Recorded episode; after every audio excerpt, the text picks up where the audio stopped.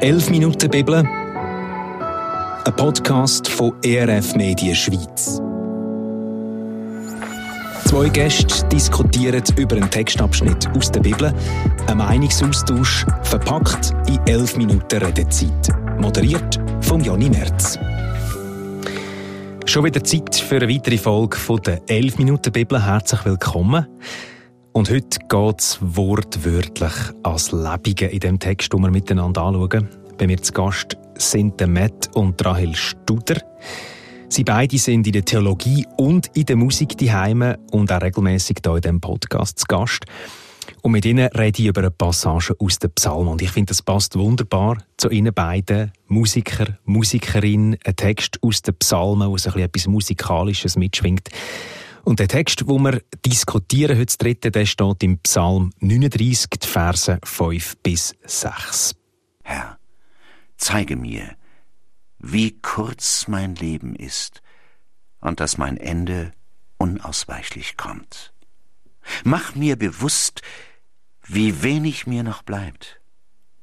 Die Länge meines Lebens ein paar Handbreit, ein Weilchen nur, ein Nichts in deinen Augen. Wie fest meint jeder Mensch zu stehen und ist in Wahrheit nur ein Hauch. Ich finde es krass, den Psalm zu hören, das Gebet zu hören irgendwo. Äh, mich holt das mega so auf den Boden der Tatsachen. Ich bin ein Hauch, mein Leben ein Weilchen, sagt er so schön, oder? Wie geht es euch damit? Also was löst so die erste Reaktion äh, auf den Psalm? Hey, ich bin ganz fest bei dem, dass mir langsam bewusst wird, dass ich älter bin. Also ich bin jetzt 41 mhm. und ich habe bis ich 40 geworden bin, glaube ich, irgendwie, ich finde, das checkst einfach nicht, was älter werden heißt. Du kannst es gar nicht checken, außer du wirst es, glaube ich. Also langsam checke ich, okay, aha, jetzt bin ich 40. Und mit 20 hast du kein Gefühl für das. Für, für die Länge des Lebens oder vielleicht auch für die Kürze, wo jetzt da mehr betont wird. Mhm. Mhm.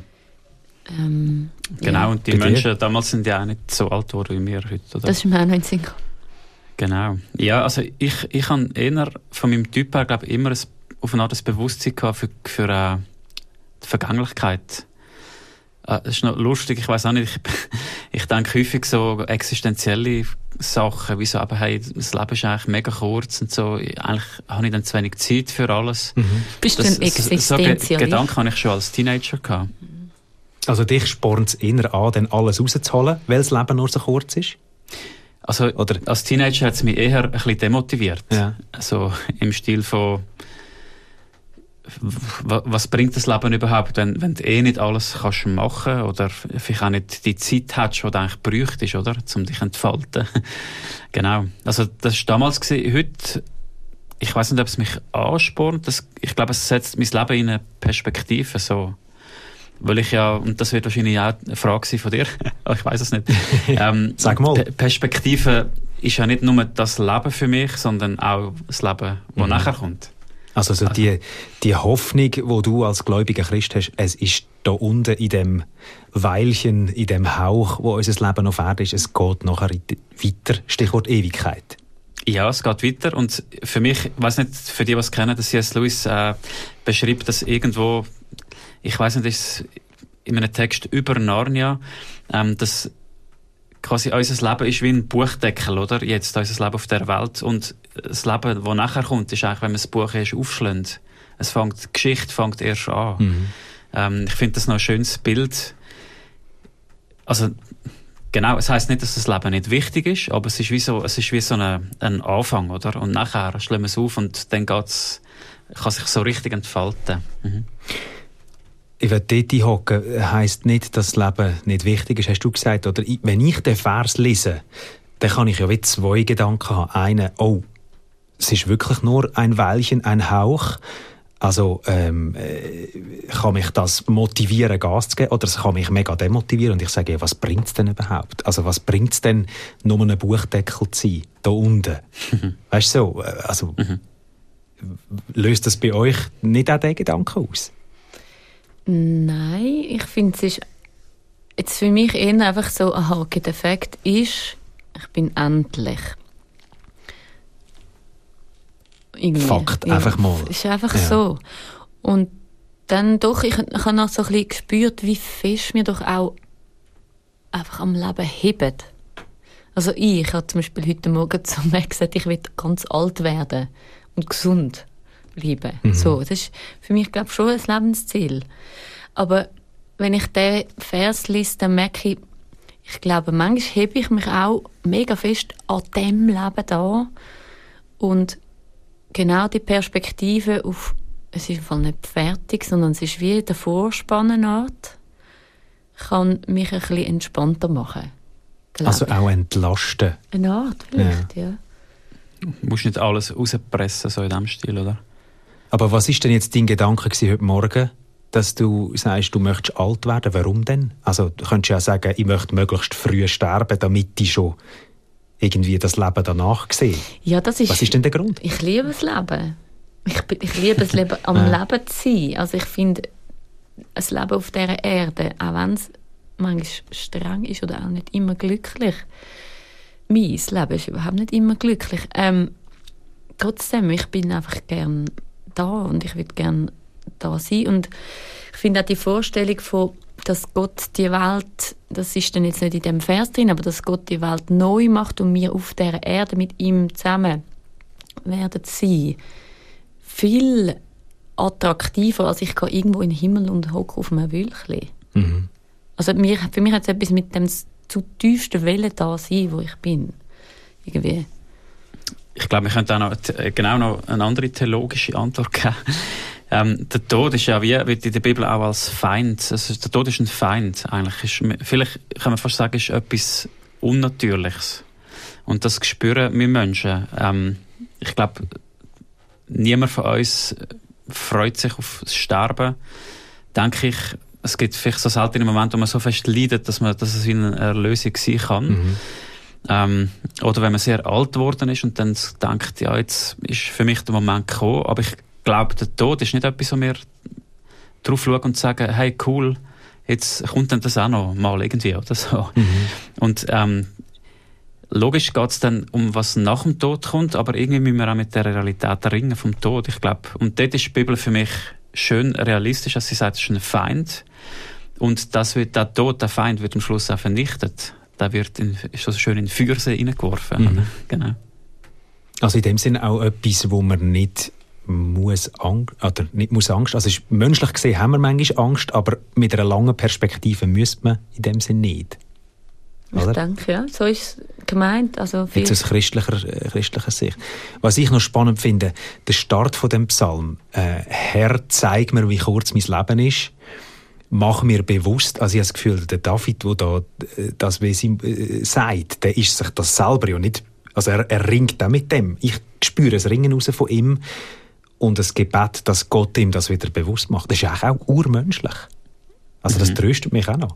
Also dass man es mhm. eben nicht checkt, oder? Ja, ja genau. er checkt es selber mhm. auch nicht und darum braucht er Gott, der es ihm bewusst macht. Ja, genau.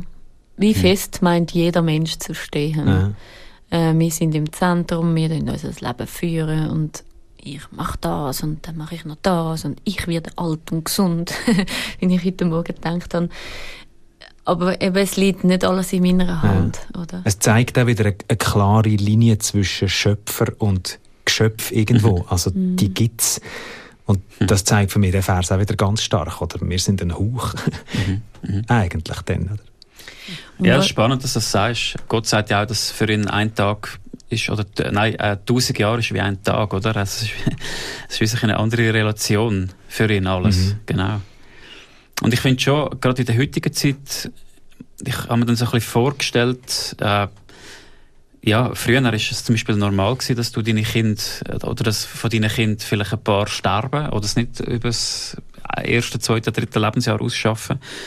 Ähm, heute leben wir natürlich schon in einer Zeit, wo wir haben eine extrem niedrige äh, Geburt, Geburtensterblichkeit ähm, wir werden alt. Es geht so weit, dass, dass die Leute, ähm, also ich habe mal einen Bericht gelesen, gewisse Leute im Silicon Valley daran forschen, quasi äh, an der Ewi also am ewigen Leben, oder? Dass man das quasi könnte medizinisch, medizinisch wissenschaftlich genau ähm, kreieren so, oder, oder erreichen. Und es, also der Vers ist schon, steht schon quer in unserer Zeit. Mhm. Ja. Hm. Ich finde, äh, wenn man sagt, eben Gott ist der Schöpfer und mein Leben ist kurz. Man könnte ja dann auch so ein bisschen das, ah ja, okay, ja, pff, habe ja eh nicht in der Hand reingehen. Mhm. Was bringt's? Genau, aber ich glaube, bei mir macht es eben genau, es, es macht eigentlich das andere. Dass, hey, ja, es ist so und ich möchte ähm, mein Leben in die Hand nehmen. Also dir macht es nicht Perspektiven zu, sondern es macht er sie eigentlich auf. Ja, ja, das ja. ist ein spannender Gedanke. Ist mir auch schon bei anderen Sachen so gegangen. Immer dann, wenn ich auf das schaue, dass Gott souverän ist, also drüber steht, auch über dem, was ich kann und nicht mhm. kann, ermächtigt es mich zum Handeln, weil ich dann nicht mehr so viel Gewicht habe auf dem, was ich mache und nicht mache mhm. und schaffe und nicht schaffe. Also mhm. es, es entlastet eben Art.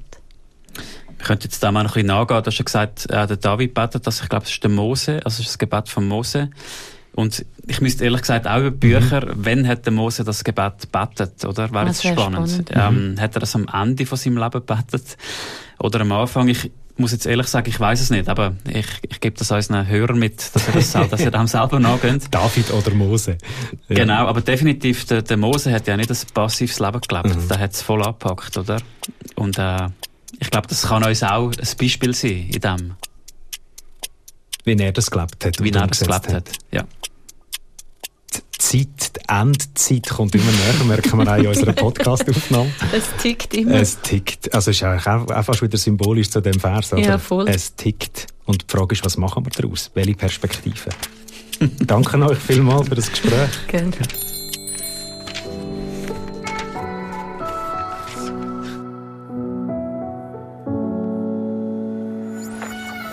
11 Minuten Bibel, ein Podcast produziert von ERF Media Schweiz.